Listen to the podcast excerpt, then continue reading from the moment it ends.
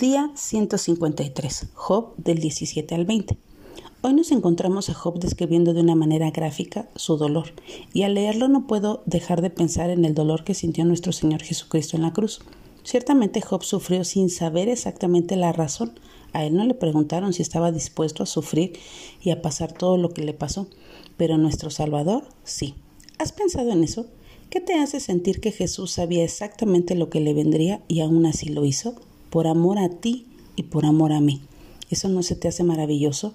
Al final del capítulo 17, Job dice que no sabe dónde está su esperanza, que no sabe si se irá al Seol con él, pero cuando veo las palabras de Isaías 53, que dice, pero el herido fue por nuestras transgresiones, molido por nuestras iniquidades, el castigo de nuestra paz cayó sobre él, y por sus heridas hemos sido todos sanados. Mi corazón se llena de esperanza porque sé que mi Redentor vive y sé dónde está mi esperanza.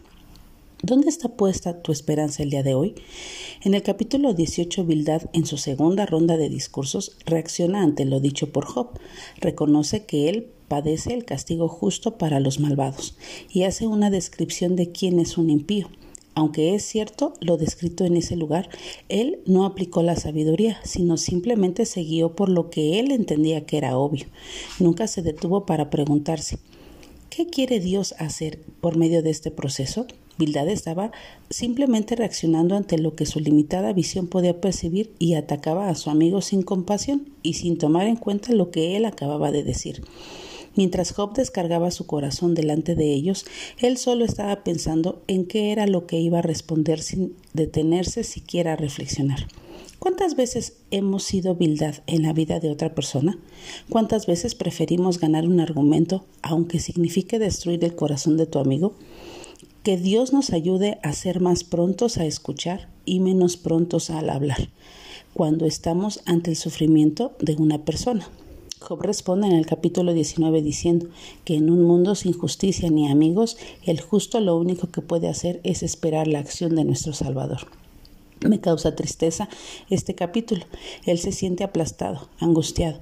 Contó las veces que lo han insultado y lo peor es que les pregunta si no sienten vergüenza del daño que le han hecho.